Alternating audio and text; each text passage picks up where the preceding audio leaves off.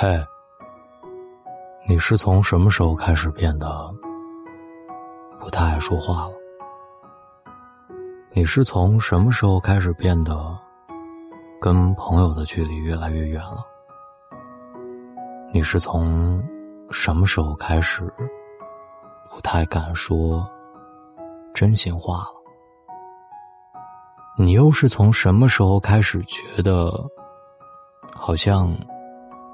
没有那些说真心话的人，也还可以。我们的生活好像变得有一点点自闭和孤单了。人是从什么时候开始变得不爱说话？是想聊的人想说的话变得越来越少了吗？还是经历了世间的冷暖，更花时间在自己的世界呢？身边很多人都有共鸣，觉得社交越来越冷淡了，不想打电话，不想接电话，不想听语音，也不想群聊，不想点赞，朋友圈只想三天可见。其实，这也只是一个过程。人的倾诉越少，自控力越强。如果你不懂，我就无需多说；如果你不懂，更无需要解释。冷淡。代表着很多种情绪，可能是伤心的表达，也可能是无力的诉说。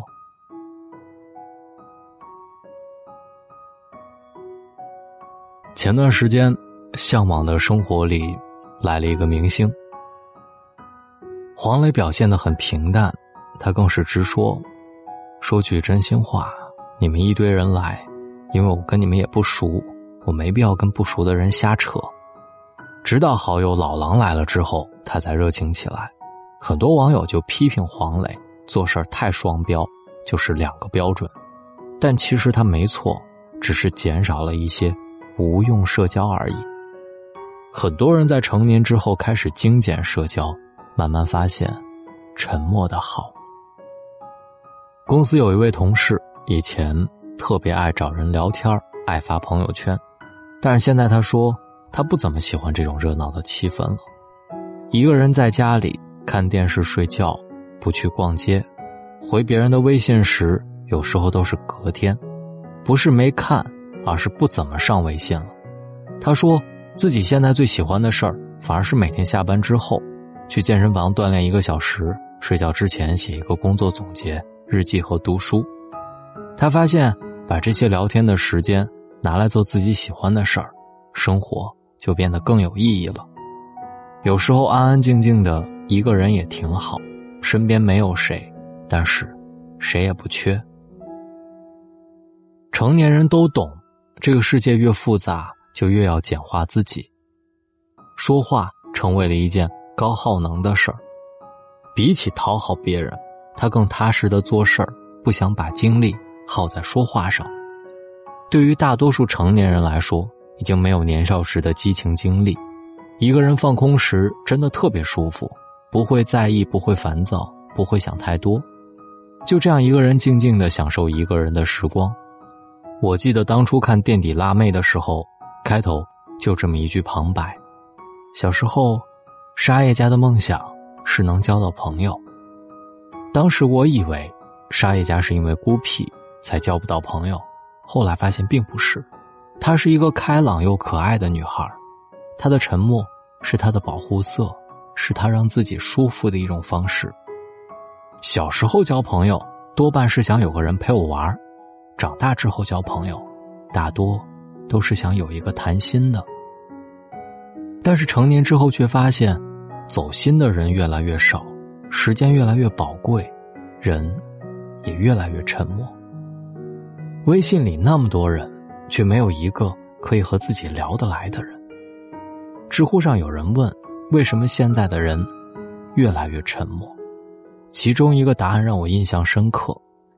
有时候我们不是不想说话，而是怕和想说话的那个人早已没有了共同语言。偶尔或许会寒暄几句，但是寒暄过后，却不知从何说起，真的是很尴尬。为了避免这种尴尬聊天，当然就越来越少了，慢慢的习惯一个人，然后就不怎么说话。不想说话，因为不被理解；不想说话，为了避免矛盾和尴尬。那就这样吧，大家相互安静就好。不想说话，渐渐成为了很多人的常态。向往的生活当中，何炅讲到谭松韵的故事，让人莫名的心疼。前段时间，谭松韵的妈妈意外去世，在她失去亲人正难过的时刻，有网友造谣说她在妈妈住院的时候去约会，一时谭松韵遭到了网络暴力，网友说她不孝。她并没有发微博澄清，而是选择了安静。对此，他解释的干净利落，没必要。懂的人不必说，不懂的人也不必费口舌。朋友圈有人分享张国荣的沉默是金。前几年他做生意亏损，负债累累，很多人看不起他，他并没有反击，只是一心做自己喜欢做的事儿。后来把欠款还上了。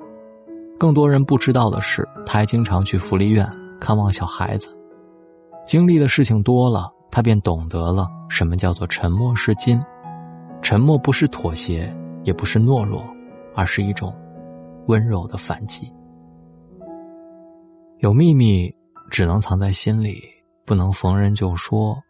有些事儿不想点破，说了不如不说。痛了，一笑而过；苦了。不动声色，那些在群聊里消失的人，其实比谁都忙。他们保持安静，在看不到的地方努力。任你怎么说，安守我本分，始终相信，沉默是金。沉默能够教人笑骂由人，洒脱做人。沉默有温暖和力量。冷淡其实代表着很多种情绪，可能是伤心的表达。也可能是无力的诉说，但是无论是哪种，请尊重那些沉默的人。找到大龙的方式：新浪微博找到大龙，大声说，或者把你的微信打开，点开右上角的小加号，添加朋友，最下面的公众号搜索“大龙”这两个汉字，跟我成为好朋友。也希望你可以加入大龙的读书会，直接扫描文中的二维码。在这一年，我陪你读满一百本书。愿你好梦，晚安。只是